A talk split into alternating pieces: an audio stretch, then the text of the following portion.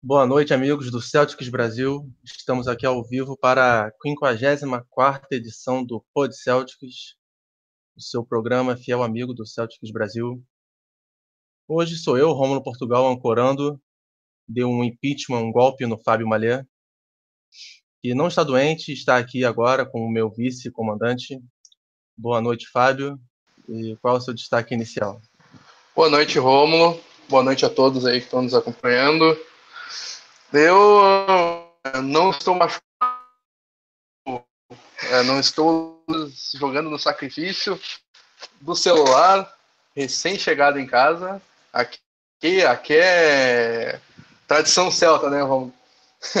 e o meu destaque inicial vai para a participação que nós tivemos por via minha pessoa no programa Dois, dois Pontos do Sport TV foi bastante bacana o reconhecimento que uh, o Sport TV fez um.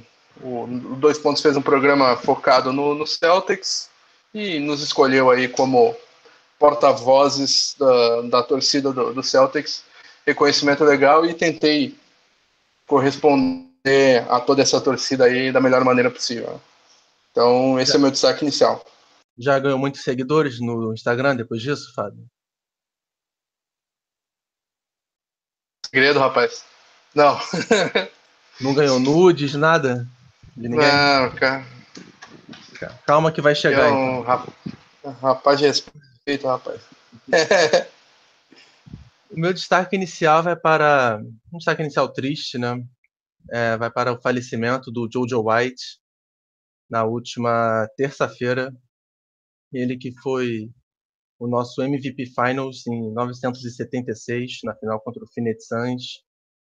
Ele que é um Hall of Famer, foi introduzido há pouco tempo, né, injustamente, e que é o dono da camisa 10 aposentada do Celtics. Nós vamos falar mais a respeito desse craque da nossa história mais à frente, mas toda homenagem é pouca, né, o Jojo White, então, já deixo aqui meu destaque inicial também em sua homenagem. Agora, dando um giro, vamos lá para as últimas partidas do Celtics. Nosso último programa foi no dia 3 de janeiro, né? A prévia do jogo contra o Cavaliers. Um jogo que nós ganhamos por 102 a 88, Fábio. Um jogo que foi transmitido pela ESPN para todo o Brasil. Então, eu queria que você voltasse aí, puxasse a sua memória, que eu sei que é boa.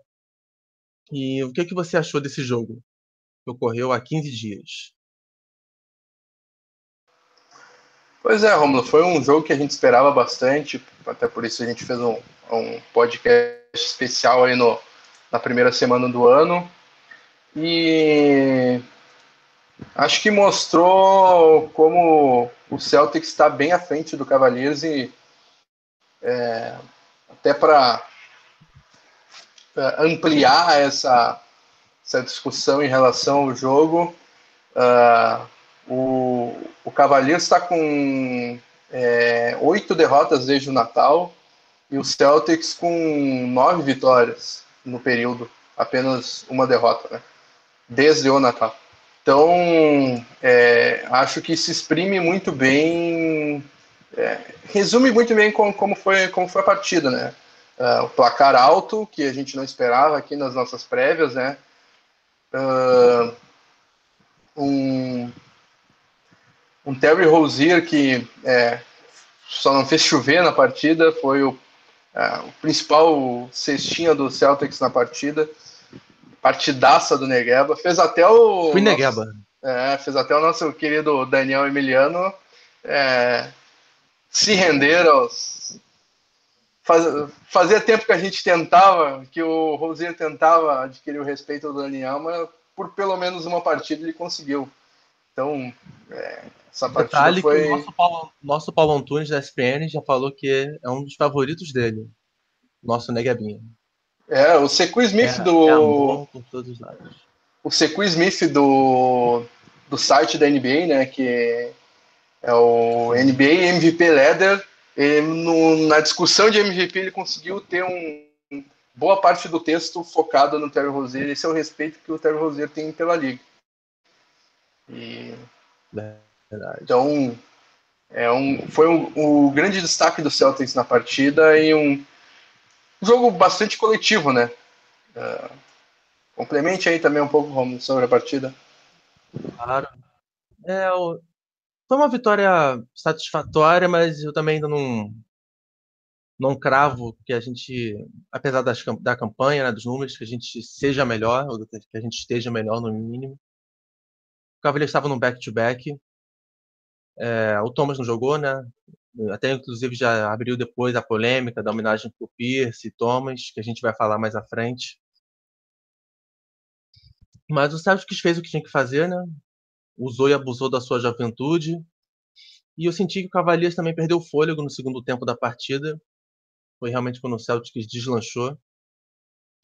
É, mas foi uma baita partida do nosso banco, especialmente do Rosier do Smart.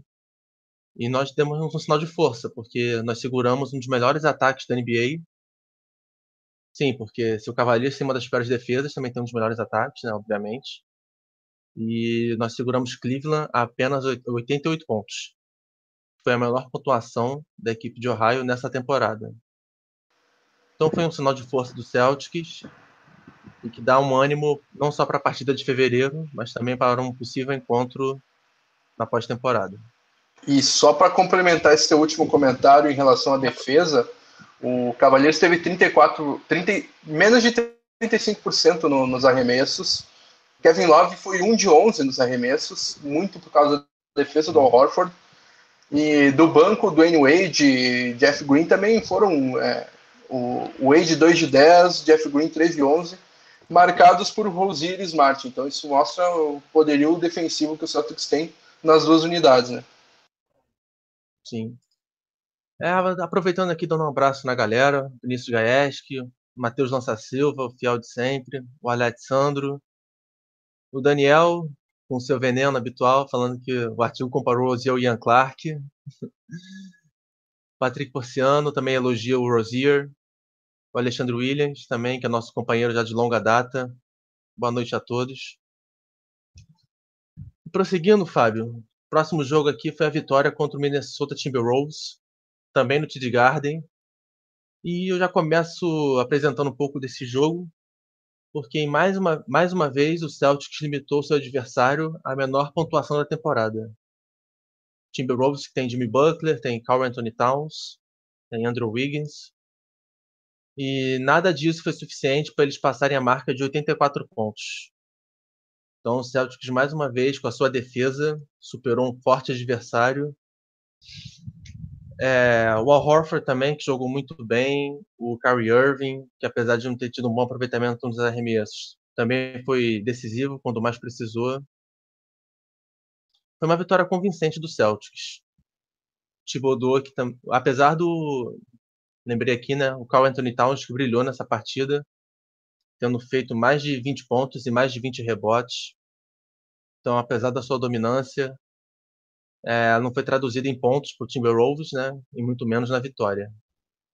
Então, eu queria que você dissesse um pouco mais também sobre essa partida contra um forte adversário do Oeste que o Celtics enfrentou há mais ou menos 10 dias. Cara, o que mais me impressionou nessa partida foi o Celtics ganhar com, com uma boa folga nos rebotes 56 a 43, sendo que o Carl Anthony Towns pegou 23 rebotes. Um negócio absurdo o que o Carl, Anthony Towns fez na tábua. 23 rebotes. O cara tava uma máquina. E o Celtics ganhou na tábua, como eu disse, 56 a, a 43. Hum, excelente participação do Daniel Tais, que vindo do banco pegou 10 rebotes. Mandorinha não faz verão, né, Fábio? É, exatamente. E uma das nossas maiores preocupações na última temporada vem se mostrando é, que cada vez mais com seus teve uns é, teve altos lá no começo da temporada, um pouco de baixos em dezembro, mas mesmo no, na parte baixa e agora o Celtics vem sendo vem aproveitando bem os rebotes e não vem sendo massacrado Sim. pelo adversário na tábua. Isso é bastante importante. Essa partida contra o Timberwolves mostrou bastante disso. O curioso também dessa noite vai para os estilos diferentes, né? Entre os treinadores. Do lado do Minnesota, o Tom Thibodeau, com a sua fama de sugar o máximo que pode dos atletas em minutos. E do nosso lado, o Brad Stevens, que é mais adepto da filosofia do pop, né? De poupar, de controlar os minutos quando o jogador está em quadra. Por exemplo, é, no quinteto titular do Timberwolves, nós tivemos pelo menos quatro atletas com 34 minutos de partida. O Tej Gibson, Andrew Wiggins, o Towns, que jogou absurdos 42 minutos, e o Jimmy Butler com 35. Do lado do Celtics, só um atleta superou os 34 minutos, que foi o Kyrie Irving, que jogou 37. Então não é coincidência que o Minnesota, até segundo as estatísticas que eu li recentemente, é um dos piores times da NBA no último período. Por que será? Será porque os atletas tremem? Será porque eles não têm um bom psicológico? Ou será porque a perna cansa e perde arrego nos minutos finais? Eu fico com essa última alternativa. Então, o Celtics também fez valer e abriu boa parte da distância justamente no último quarto, quando ele venceu por três, por três pontos. O Vinícius Gaesch aqui dá uma informação também, que saiu recentemente no Twitter, que o Kyrie Irving foi eleito para ser titular no All-Star Game, que vai ser em Los Angeles nesse ano. Não me surpreende, né? O Kyrie Irving é um dos jogadores mais populares da NBA e tem bastante fãs né, ao redor do mundo e está fazendo valer também o voto pelo basquete demonstrado. Então eu queria que você emendasse aí, Fábio, falando desse jogo e também dessa eleição do Kyrie Irving para All-Star, se ela te surpreende e se ela é justa. Ainda sobre o jogo contra o Timberwolves ou contra o Net já? Timberwolves. Tá. Passa uh, contra o Timberwolves eu não tenho muito mais a acrescentar. E sobre a eleição do, do, do Kyrie Irving é mais do que esperado, né? É, ele, como tu disse, né, um dos jogadores mais populares da liga, até porque por aquele lance do Uncle Drill. Temporada passada ele não merecia nem de perto ser titular. Mas nessa temporada eu acho que ele e DeRozan são os dois melhores é, guards da, da Conferência Leste na temporada, então acho que os dois merecem ser os titulares do Leste. Na última temporada, os dois não mereciam mais. Cuidado, hein, Fábio. Aqui está sendo gravado você elogiando The Rosen. É. Como assim, cara? Tá ficando Como assim, registrado assim, na história você elogiando o Raptors. Mas quem, quem é que votou no The Rosen para segundo time da, da NBA ano passado. Eu? Como assim, cara? Como assim, cara? Não sei disso não. Eu só, né? acho, eu, só, eu só acho ele meio superestimado. Apesar de que nessa temporada ele tá fazendo valer todo o hype que tem em cima dele. Que ele aprendeu a arremessar de três. Uma das coisas que faltava. Agora falta ele defender. Coisa que eu não sei se ele vai conseguir. Mas para All-Star também, né? Limpa o veneno aí que tá escorrendo na sua boca. veneno nenhum, rapaz. Ó, o Eduardo aqui falando, pena que não pode dar print em áudio. A gente vai chegar lá, tecnologia. A gente vai chegar lá um dia, Eduardo. Printar o áudio e fazer tatuagem. É, só para completar a informação. Uma hora a gente vai chegar. Com certeza. Só para terminar aqui, né? Porque o nosso dever é informar o time do leste ficou com Kyrie Irving, DeMar DeRozan, Giannis Antetokounmpo, aquele que não deve ser nomeado, e Joel Embiid, nosso adversário de hoje. LeBron James, o melhor jogador o do século O Oeste ficou com... É o nome do Voldemort. E no Oeste nós temos o, a dupla titular do Pelicans no garrafão, impressionante. Cousins e Davis. Kevin Durant, James ah, Harden. Mas o LeBron é do leste. Curry.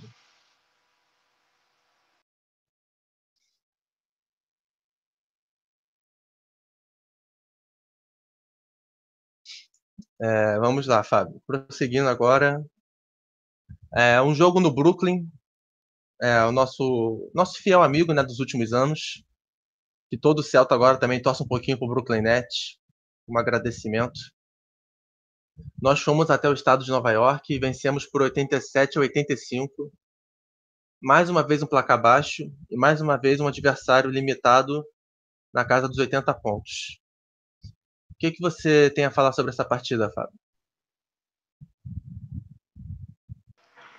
Pois é, eu achei que o Celtics é, foi a última partida da maratona que o Celtics teve que fazer para ter um intervalo para viajar até Londres e jogar contra o 76ers. E achei que, sinceramente, o Celtics tirou pé na partida, é, se poupou durante a partida, o que acabou tornando a partida muito mais fácil, que, muito mais difícil, desculpa, do que deveria é, ganhar de dois pontos apenas do Brooklyn Nets, é, dependendo de defender uma última bola, não é o mundo ideal que a gente é, que a gente imaginaria, né? Uh, mas é, eu creio que tenha esse, esse aspecto aí do, do, tirar o pé e dosar nos jogos mais fáceis. E até por isso o Celtics dosando nos jogos mais mais fáceis que o Celtics acaba bobeando e sendo a partida que mais. Oh, a equipe que mais vira jogos né, na NBA, né? E às vezes não. Vencer nos três primeiros quartos é muito mais inteligente do que tirar o pé em todo o jogo. Abre uma vantagem de 30 pontos nos três primeiros quartos e põe o, o, o, fundo do banco lá, o Larkin, o Yabusley, o Nader, para jogar no último quarto. O interessante também desse jogo, dois pontos, né? Essa última bola que você falou, na verdade, foram, ela foi dividida em mil bolas, né? Porque foi um Deus nos acusa sim, sim, que eles arremessavam, pegavam rebote. Foi um drama mexicano essa última passe de bola do Nets. É, e também o que chama muita atenção, né? Mais uma vez, e eu nunca vou me cansar de falar, é do poder de decisão do Jason, do Jason Tatum ele que meteu uma cravada nos minutos finais, que meteu uma bola de três nos instantes finais também. Então, se o Celtics venceu por dois pontos, é, muito se deve ao nosso calouro, camisa zero, porque ele mostrou que tem aquele instinto de assassino de sangue frio, colocou a bola debaixo do braço e decidiu, trazendo mais uma vitória para a equipe de Massachusetts. É impressionante né, o que ele faz. É... E agora, para fechar, fechar não, na verdade, né, o nosso penúltimo jogo, na Terra da Rainha, Londres contra o Philadelphia 76ers, justamente há sete dias, que é o nosso adversário de hoje, mais uma vez. Naquela oportunidade, o Celtics chegou a estar perdendo por 22 pontos, mas também, de novo, eu repito, mais uma vez, assim como o Tatum né, mostrou seu poder de decisão, o Celtics mostrou seu poder de resiliência e cortou essa vantagem a ponto de poder usar até garbage time nos minutos finais no jogo na Inglaterra. Então, Fábio, é, resumidamente, aí, o que você tem a dizer sobre essa partida da última semana? Eu acho que as mudanças vieram do banco. Partidaça do Marcus Morris e do Daniel Tais, que fecharam o garrafão e o, o Morris é, foi o, o, fez 19 pontos vindo do banco. Acho que foi muito importante para dar confiança para ele, ele que estava meio sem confiança. E acho que também complementa aquele meu comentário anterior de que o Celtics é, é a equipe que mais vira jogos, né? Mais um, né? Diferença de mais de 20 pontos e o Celtics vai lá e vira. É, engraçado, mas que, que, que bom, né? Que acontece isso. É, isso é perigoso, né? Porque eu vou até fazer um gancho agora, justamente para nossa última partida disputada contra o Pelicans, que foi transmitida para o Sport TV. Mais uma vez o Celtics correu atrás do placar, e inclusive o nosso principal jogador, o Kyrie Irving, fez essa crítica. Que nem sempre a gente vai conseguir recuperar placares de forma heróica, né? De forma numérica. Contra o Pelicans a gente não chegou a estar perdendo por 20 pontos, mas, salvo engano, a distância chegou a ficar em 13 pontos. E num rally no último quarto, num run, como os americanos chamam, o Celtics foi lá no orgulho, na resiliência, levou a partida para prorrogação. Mas infelizmente tinha um tal de monocelho no nosso caminho, né? Tinha um jogador, camisa 23, da equipe da Lusiana, que terminou a partida com 45 pontos e, 20, e 16 rebotes. Foi o nome do jogo e deixou aquele salve né, para a torcida do Celtics e para o Danny End, nosso presidente de operações. Se vocês quiserem pagar pelos meus serviços, e é um preço alto, mas é isso que vocês vão ter: partidas de 45 pontos e 15 ou mais rebotes. Então eu te pergunto, Fábio, é, te pergunto e peço para você comentar a partida, né? Ficou impressionado com o Davis? É, não tanto quanto os números fazem parecer. É óbvio que o Anthony Davis é um jogadoraço e não é essa partida que ia me fazer mudar de opinião assim. Mas eu acho que ele e o DeMarcus Cousins têm muito volume e nessa partida o Anthony Davis teve muito volume. Então, explica porque o redor dele é um monte de. É, tá, tem o Rondo, tem o Holiday, mas é Eton Moore, Darius Miller, Clark, é, só. Só uns caras é, de, de, de league, sabe? Então, para colocar pontos no placar, é, acaba sendo bem centralizado no Anthony Davis e o Anthony Davis arremessou 34 bolas. Então, quem arremessa 34 bolas. Foi eficiente, mesmo assim, né? Com certeza, teve. É, acertou 16 de 34, isso dá. Aproximadamente 50%. É, 48% mais ou menos. Mas é, o, os 45 pontos não me impressionam né? a, a, dessa forma como tu colocou. Eu acho que, óbvio, o Anthony Davis é o melhor jogador da liga. Se não tivesse, teria sido pelo menos candidato, mas eu acho que já poderia ter sido MVP em, algum, em alguma oportunidade. É um cara que tem potencial de ser MVP. E é um cara dominante, um defensor absurdo, pega muito rebote. Mas não é essa partida aí que vai fazer mudar a opinião de alguém ou fazer o Andy correr atrás ou não, por causa de 45 pontos em 34 arremessos o todo, é o histórico dele que vai fazer ele vir ou não para Boston. Até porque é, ontem o Pelicans enfrentou o Atlanta Hawks e depois de muito tempo o Anthony Davis terminou uma partida sem chegar aos 10 pontos, né? Então ele meteu 45 contra o Knicks no Madison Square Garden, meteu 45 contra a gente e contra o lanterninha da NBA, né, o pobre Atlanta Hawks, o monocelha não chegou aos, duplo, aos dígitos duplos na pontuação. Foi 48 Vai entender, contra o né, Fábio? 48 contra o Knicks. Sim. Vai entender, né? Pois é. Mas faz parte. E perderam Agora chegou aquele momento. Sim.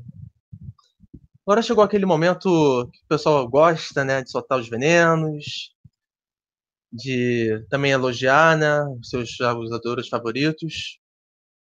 Chegou a hora de, de elegermos os troféus Que Homem e Tia Neide da semana.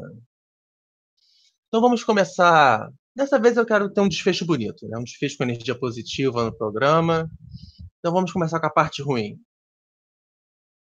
Fábio Malê, para você, após esses cinco jogos que nós acabamos de comentar, quem, more... Quem merece o troféu Tia Neide da semana?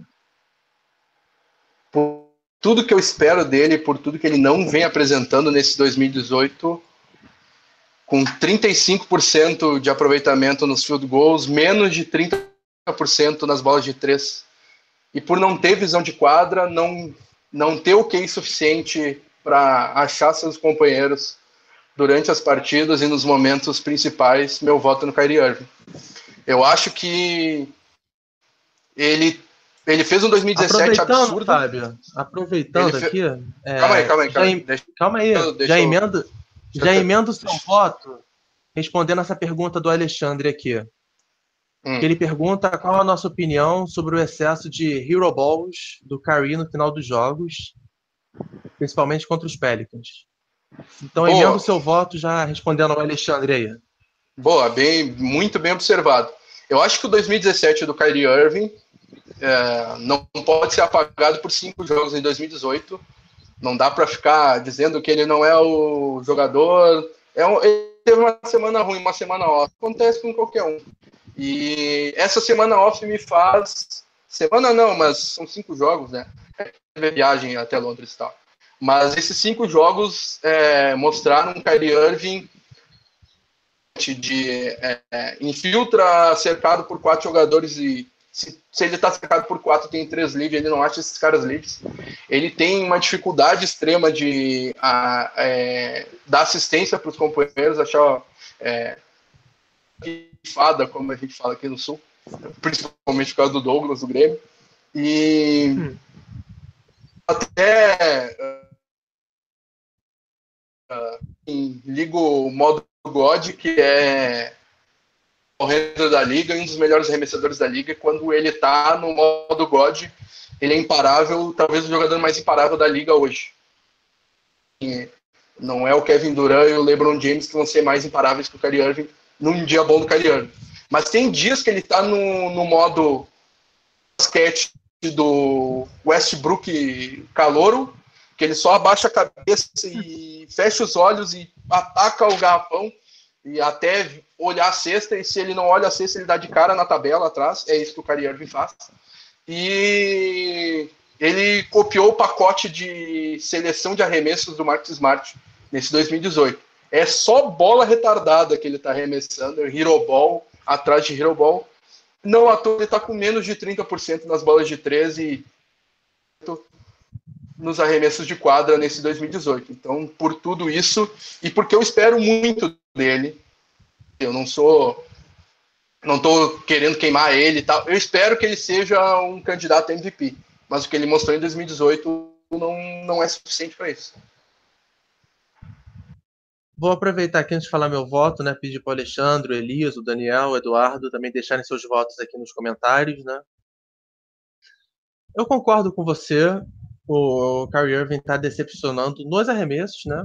Que afinal de contas é a sua principal função no Celtics, é trazer pontos, é meter a bola na cesta quando os outros não conseguem.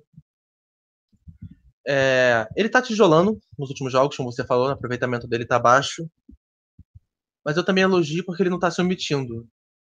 Já deu para ver que ele não é aquele jogador que, ah, se os meus dois primeiros arremessos não caíram, eu vou deixar de arremessar. Não.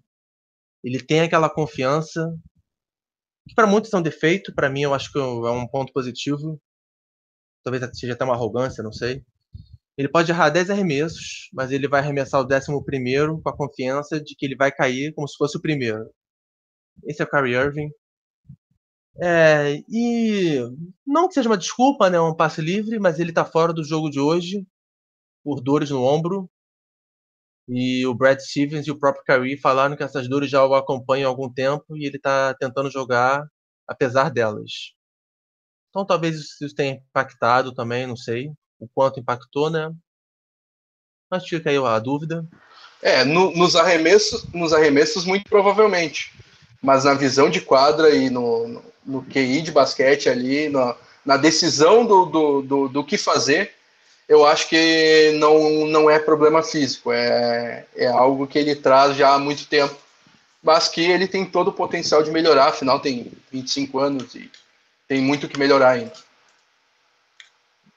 Então, justamente por isso, né, para essa expectativa que a gente cria, que ele seja um jogador. O Kyrie antes dessa má fase, ele estava beirando o clube dos 50, 40, 90, né? 50% nos arremessos de quadra, 40% nas bolas de três e 90% nos lances livres. Mas, infelizmente, com essa queda repentina de rendimento, os números deles abaixaram um pouco na temporada. Mas, como a gente sabe, né, é uma temporada longa e talvez já no próximo domingo contra o Magic, quando ele voltar, esses números já voltem a subir. E agora, Fábio, vamos eleger o que homem desses últimos cinco jogos do Celtics Nós que tivemos boas atuações, né? Foram quatro vitórias e uma só derrota nesse período. Então vai ser um difícil teste, mas eu quero saber quem merece o seu voto de que homem desse período. É um cara que está sempre é, fora dos holofotes, mas ele é a peça central do esquema do, do Celtics, tanto ofensivamente quanto defensivamente. Quando ele sai da equipe, o Celtics sente muito mais falta do que quando o Irving sai, por exemplo. E porque ele é o nosso principal armador, é o é impressionante. Osiris, Smart e Irving não tem o cacuete para ser armador e o nosso real, real armador, Al Horford, vem fazendo um papel gigantesco.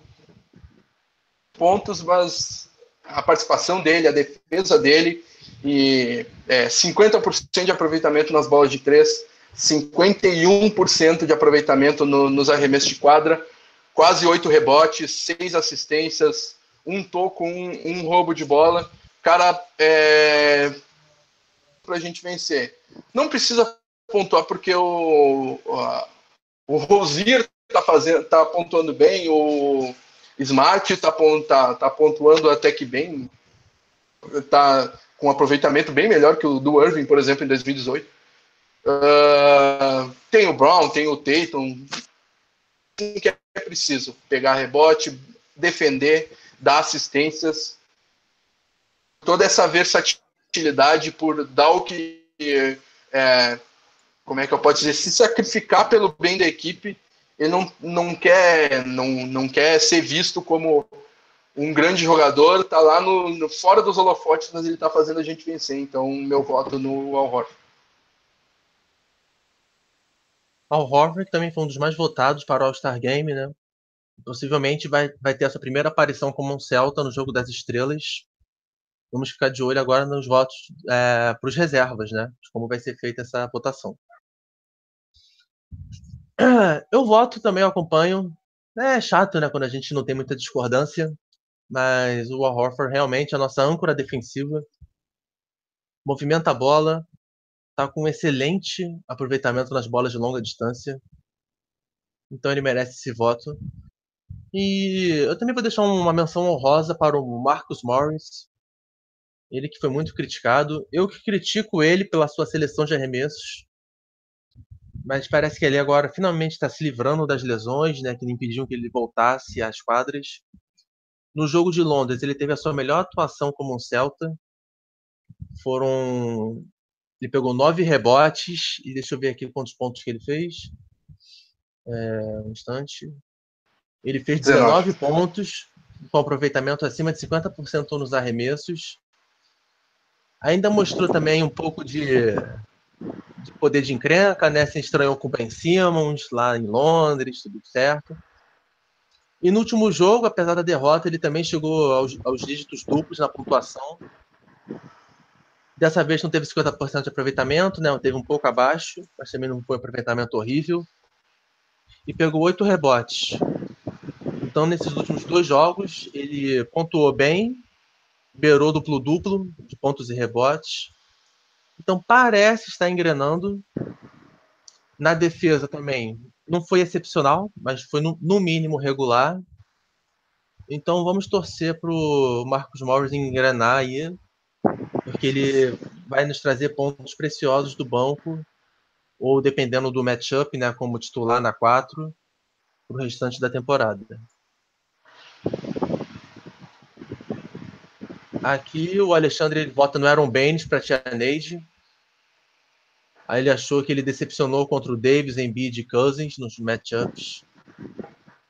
É difícil também, né, Fábio? É, quando você encara três dos melhores pivôs ou ala pivôs da liga, né? São esses três jogadores. É pedir demais também para um jogador regular como o Baines, né? Ele faz o que pode. Pois é. Dá mais Davis e Cousins que são, são titulares no All-Star Game, né? os dois jogadores do Pelicans, não é como se ah, tomar cabelo o Cousins, o Cousins vai tocar a bola pro Darius Miller. Não! E o Tubbs quer arremessar a bola vai arremessar né? a bola igual. O, o Davis destruiu, mas o Cousins foi mal. Foi uma máquina de turnover. Assim. Errou muitos arremessos. É. Então talvez o Bennett tenha causado um pouco de dor de cabeça para ele, sim. E o Matheus Lança Silva e o Alexandre Williams votam no Jason Tatum para que homem. Também é um bom voto, voto também. né? Menção Agora... rosa aí pro Dani, Daniel Tais. Eu acho que vale, vale deixar registrado que o, o Tais vem muito bem defensivamente nessas últimas partidas aí, pegando rebotes, dando energia do banco, tanto que crescer, cresceu bastante o número de minutos dele vindo do banco, né? É, agora a rotação tem basicamente Smart, Rosier e Tais. Agora, Fábio, vamos para os assuntos da semana. E eu deixei logo no pro primeiro assunto aqui um, um assunto polêmico, né? Que envolve gerações de ídolos do Celtics. É, Paul Pierce versus Isaiah Thomas. O Isaiah, vou aqui dar um contexto da discussão, né? O Thomas que recusou né, ser homenageado no dia 3 de janeiro, falou que ele queria ter sua família lá, que ele queria jogar, e pediu para transferir para o dia 11 de fevereiro. Ocorre que esse dia já está batizado como dia do Paul Pierce, é que um jogador, no seu momento único na vida, vai ter sua camisa aposentada. Então o Paul Pierce bateu o pé e falou: Eu não quero que nenhum outro jogador seja homenageado no mesmo dia que eu. No meu dia. Então o Andy já tinha falado pro Pierce internamente que ia abrir mão da homenagem pro Thomas no vídeo, e depois o Thomas publicamente falou que abria mão também dessa homenagem. E na última terça-feira, o Rajon Rondo, companheiro do Pierce, falou que o Celtics não é uma franquia de homenagear quem chega em final de conferência. Que o Celtics homenageia quem levanta a banner, quem levanta o troféu de campeão. Foi um, um ácido comentário tá, do nosso antigo Camisa 9, e sempre foi polêmico dentro e fora das quadras mas eu quero saber a sua opinião, Fábio, e dos nossos amigos que nos escutam. Quem tem a razão? Paul Pierce ou Isaiah Thomas? Cara, primeiro, uh, o, o, Thomas não exigiu nada, né? Ele pediu para que a homenagem do dia 3 fosse adiada. Ele não, ele não, não citou dia nenhum, nem exigiu nada. Ele só pediu para que a homenagem fosse adiada. Celtics veio com a ideia de fazer a homenagem no, no, é, no primeiro intervalo do primeiro quarto, durante é, no, no, no, mesmo dia que o Paul Pierce vai ser homenageado no intervalo. Não vejo problema nisso. Mas o Pierce tem todo o direito de não querer isso. Só que eu acho que ele tomou a atitude completamente incorreta de criar uma polêmica onde não precisaria. Hoje, é, é claro que é, pelos torcedores do Celtics, é, os quais, dos quais ele é um grande ídolo, o maior ídolo da, da geração atual e tal, é, é claro que vai defender ele, mas acho que pegou mal Inclusive, ao redor da você... liga. Eu acho que pegou mal ao redor da liga o, os comentários dele, eu acho que ele poderia ter conduzido isso de uma, de uma forma é, melhor. Ele não precisava ter se queimado da forma que ele se queimou. Eu acho que ele poderia ter chegado no Andy e dito internamente, cara, não, não faz homenagem pro, pro, pro Thomas no, no dia que eu, no, no mesmo dia que eu, porque vai ser um dia para minha homenagem, que era um dia todo focado em mim, direito dele, mas falasse internamente o, o Angel, sei lá, ele chega direto no, no Grausbeck, ou coisa do tipo, não, não, não ia ser negado algo para ele. Eu acho que ele ter tomado essa posição e com as palavras, com, com o discurso que ele usou, que foram bem é, debochados, assim, eu acho que é, ao redor da liga ele, ele se queimou bastante. Do, uh, do, do, la, do lado do Isaiah Thomas, também vejo ele com, com razão de, de ter pedido ao Andy para adiar a homenagem em janeiro, porque ele não ia jogar e não havia tempo hábil para a família dele chegar a, a Boston no, no dia 3. Tem, é, mas também uh, não ter a homenagem no dia 11 de fevereiro, também, se ele esperneasse, se ele reclamasse de não ter no dia, ele não teria direito nenhum. Eu acho que ele deveria acatar como ele o fez, né? Ele, ele tomou a iniciativa de ir, ir, a, ir a público, esclarecer com um discurso bem mais certinho do que o do Pierce, que, olha, eu não quero atrapalhar a homenagem do Pierce e retiro, é, não é como se, se retirasse, mas ah, não precisa fazer uma homenagem nesse dia. É, escolha um novo dia, perfeito. O, o discurso, perfeito. Eu acho que o, o, o Pierce não soube é, conduzir bem isso e acabou é, trazendo uma polêmica num dia que era para ser de totais homenagens para ele.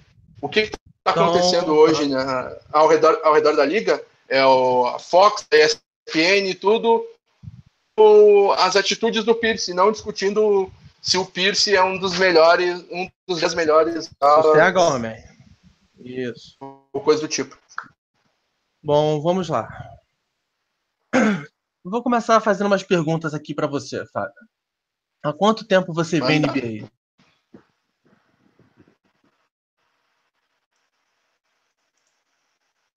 Quantos anos você é fã de NBA, Fábio? Vejamos. Não faz muito tempo. Uns 10 anos, acho. 11.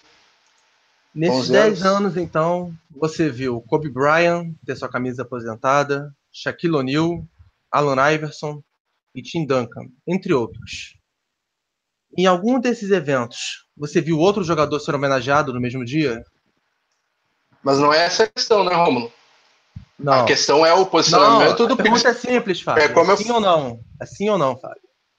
Não, é que tu tá tentando colocar algo no. Tu tá tentando colocar então... algo no. Não, você no, teve em algo momento. que eu não falei. Você teve o seu momento, agora sou eu. Nenhum outro jogador foi homenageado. Não, tu, tá, tu, tá, tu tá colocando não, coisas em algo que eu não falei. Nenhum outro jogador foi homenageado nesse mesmo dia. Então não é justo nós homenageamos no mesmo dia de um jogador que teve 15 anos na nossa casa, que foi draftado pelo Celtics, que quebrou inúmeros recordes. Você não vai dedicar um dia exclusivamente para ele? Isso não existe. Então, eu, eu concordo com isso. Tu tá colocando segundo, como se eu não segundo, concordasse. Eu concordo segundo. com isso que tu tá colocando. Vamos lá. O Isaiah Thomas foi sim homenageado no dia 3. Não teve o vídeo, porque ele não quis. Mas o que aconteceu nesse jogo? Ele foi sentar no banco de reservas quando o primeiro quarto já estava prestes a acabar. Por que ele entrou depois? Para todo mundo vendo o Tid Garden aplaudi-lo. E foi isso que aconteceu. Ele, ele apareceu no telão. Ele, ele deu um tchauzinho para a torcida. Aí depois ele fala que ele não quer ser homenageado nesse dia. Tudo bem mas ele sabe que seria no próximo dia. E o Paul Pierce, fazendo jus a seu apelido de The Truth, foi sincero: eu não quero. Se ele não, falar, não falasse isso publicamente, será que ele teria que dividir os holofotes, mesmo ele não querendo? Ele não é obrigado a isso. E aí o Thomas, quando ele viu que não ia ser homenageado, o que o Thomas fez? Ele publicamente só falou como se ele estivesse abrindo mão da homenagem. Só que ela nunca ia acontecer no dia 11, porque o Paul Pierce não queria. Então o Thomas supostamente ele pagou de bom moço, falando que ele abria a mão e deixou o Paul Pierce como vilão na história. Ou seja, o Thomas criou essa polêmica e ainda sai como bonzinho? Não, não, não. E a torcida viu isso. Tanto que a torcida falou mil vezes. O Thomas não fez nada comparado ao que o Pierce fez. Com certeza. E o Thomas, o Thomas acabou se queimando com muita torcida americana e brasileira, tanto no Celtics Brasil, lá na matéria que eu escrevi, quanto aqui no Twitter do Celtics ali os comentários, o pessoal falava. O Thomas, ele tá achando que ele foi mais do que foi na história do Celtics. Ele não pode dividir os holofotes com o Pierce. E aí caiu uma ficha de juízo no Thomas e ele abriu mão da homenagem.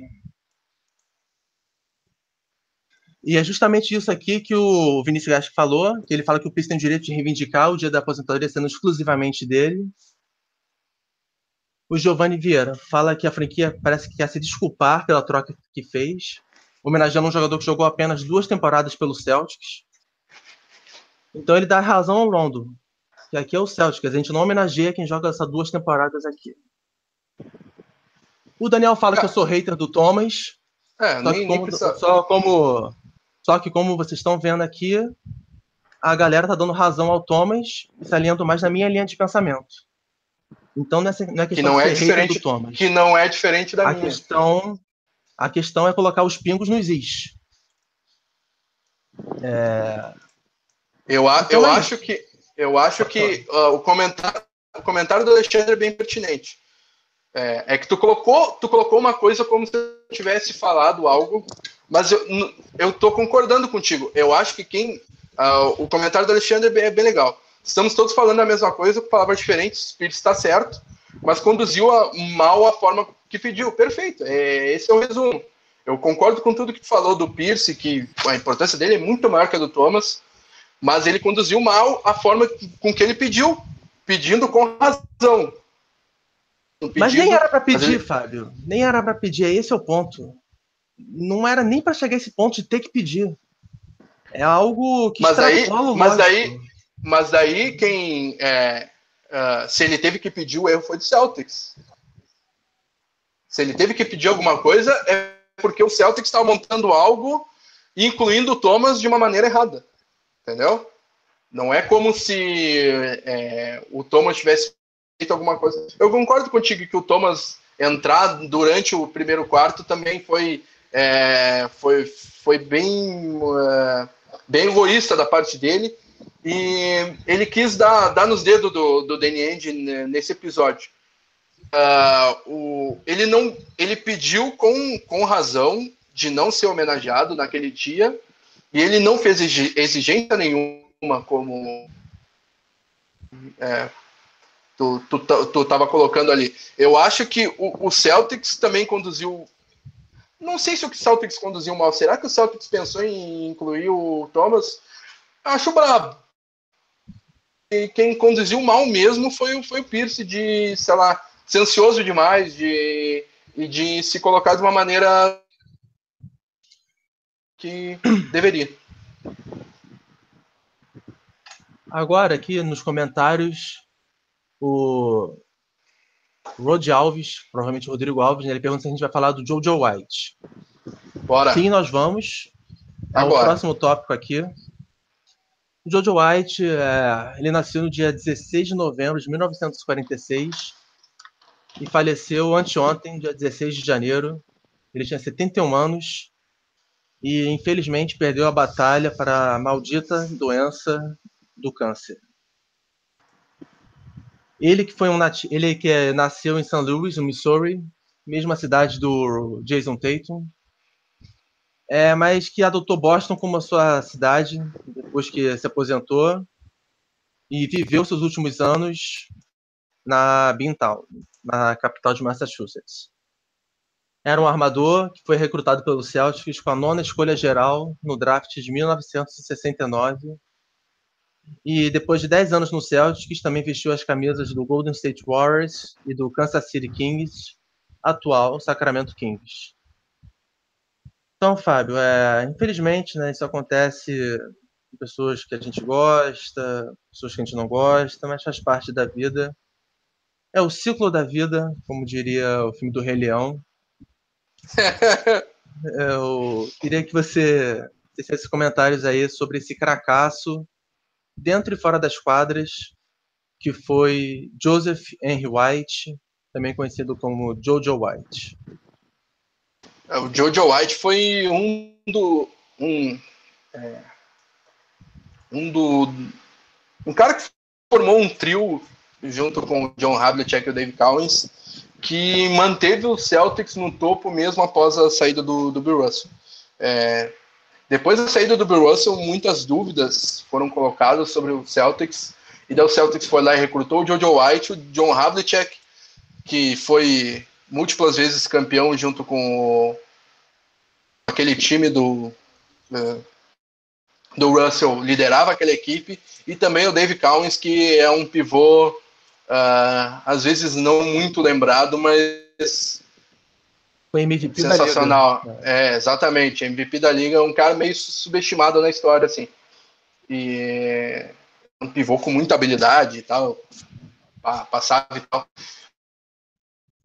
Jojo White foi um desses que tiveram o Celtics é, no um período que talvez pudesse vir a ser o pior da história do Celtics, depois da apresentadoria do Bill Russell e ganhou títulos e tal, mas acabou que o, o Celtics com, com o Jojo White, com o John, John Havlicek, com o Dave Cowens, técnico Tom Hampson, hoje comentarista, mantiveram o Celtics ali, o Jojo White que foi introduzido ao, ao Hall da Fama em 2015 com muito merecimento.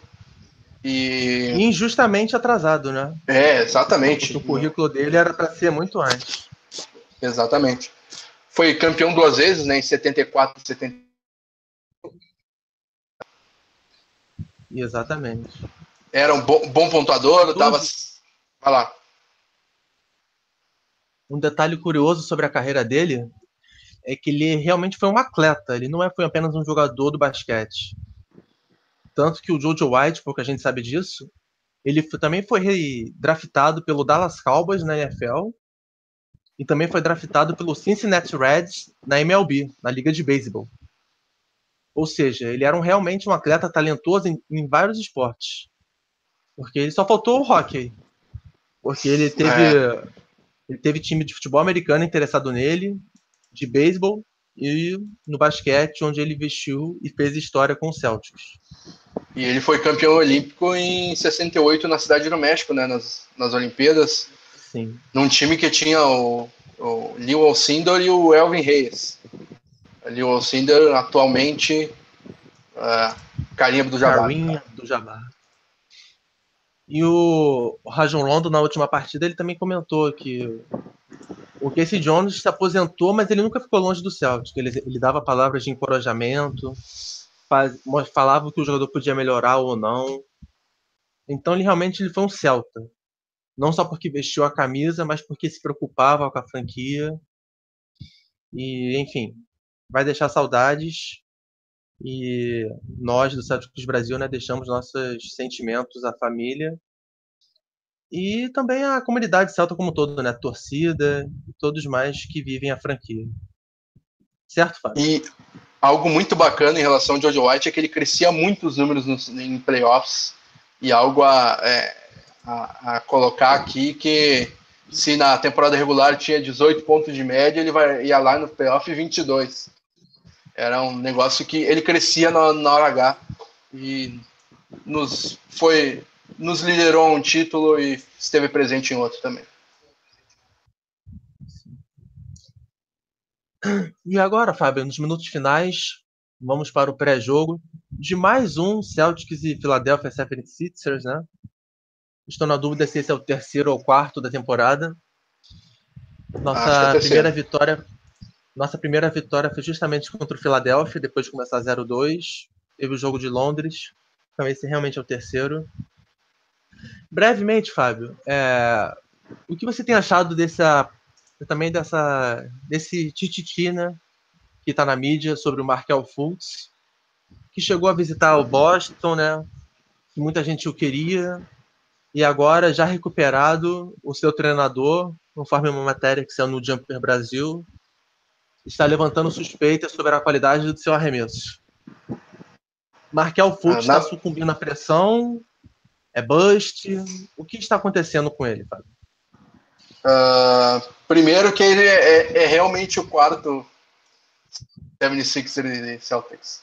Uh, teve um em novembro que o Celtics ganhou também. 30 de novembro. Uh, em relação ao Markel Fultz, é mental. Totalmente mental. Ele foi. Ele reconstruiu o seu arremesso por dores no, no, no ombro mas agora ele não tem mais dores no ombro, ele continua tenebroso.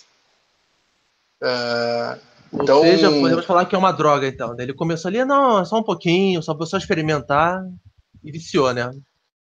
É, tipo isso. E até tem algumas brincadeiras no Twitter de que ele, ele faz muitos drills com Ben Simmons e Ben Simmons é péssimo arremessador. e daí tá, copiou a mecânica de arremesso dele, mas não é bem assim. Acho que é todo um aspecto mental que ele precisa de, de ajuda e voltar ao arremesso dele, que era um. Ele era um dos melhores arremessadores da última classe. Uma classe absurdamente talentosa. Ele era o, a primeira escolha com é, muita razão. E acho que o 76ers tem que trabalhar bastante o mental dele para ele voltar a ter aquele arremesso bom que ele tinha na, na época de universidade. Porque o arremesso atual dele é pior que o meu na pelada da Hulk. E agora, Fábio, para fechar o programa, hora dos palpites. O Celtics vai enfrentar o Philadelphia hoje sem Yabusele, sem Kyrie Irving e, obviamente, sem Gordon Hayward. Apesar disso, Fábio, a 35ª vitória virá hoje ou não? Qual o seu palpite?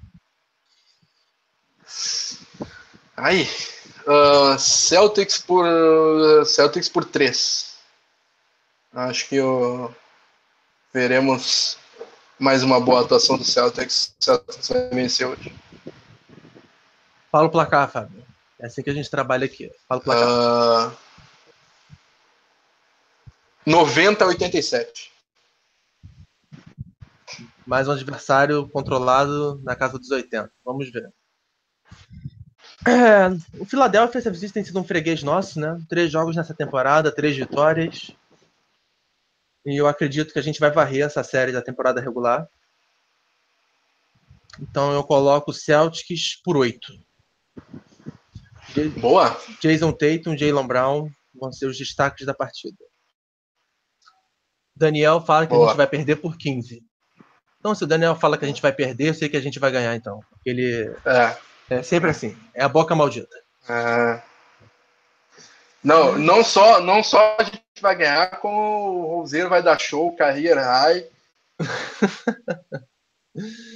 então, só, eu queria deixar aqui o meu, deixar meus agradecimentos pro Daniel, né, que está aqui com a gente, o Sander, o Vinícius Gaieski, o Giovanni Vieira, o Rodi Alves, Matheus Lança Silva. Também a você, Fábio, que correu, né, veio no sacrifício para o jogo, mas está aqui firme e forte. Então, muito obrigado. E Valeu, Romulo. destaque final, Agrade... Fábio. Pode falar, pode falar, Fábio. Não, não. Agradeço aí a...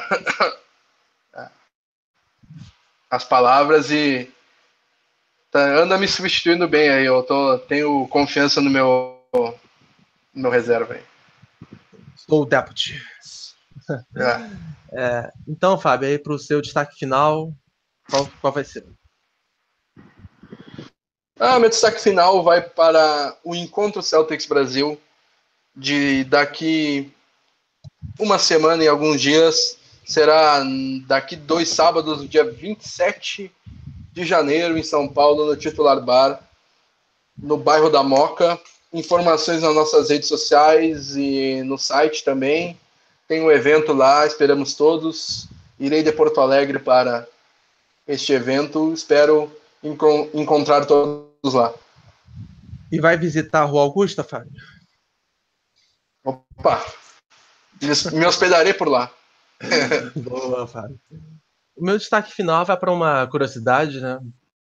Que se porventura o Seven Sisters bater o Celtics hoje, é, é, a Filadélfia, a franquia da Filadélfia vai assumir a oitava colocação e se a temporada terminasse hoje, teríamos um Celtics e Seven Sixers nos playoffs. O último encontro dessas franquias foi em 2012 e foi a sete jogos.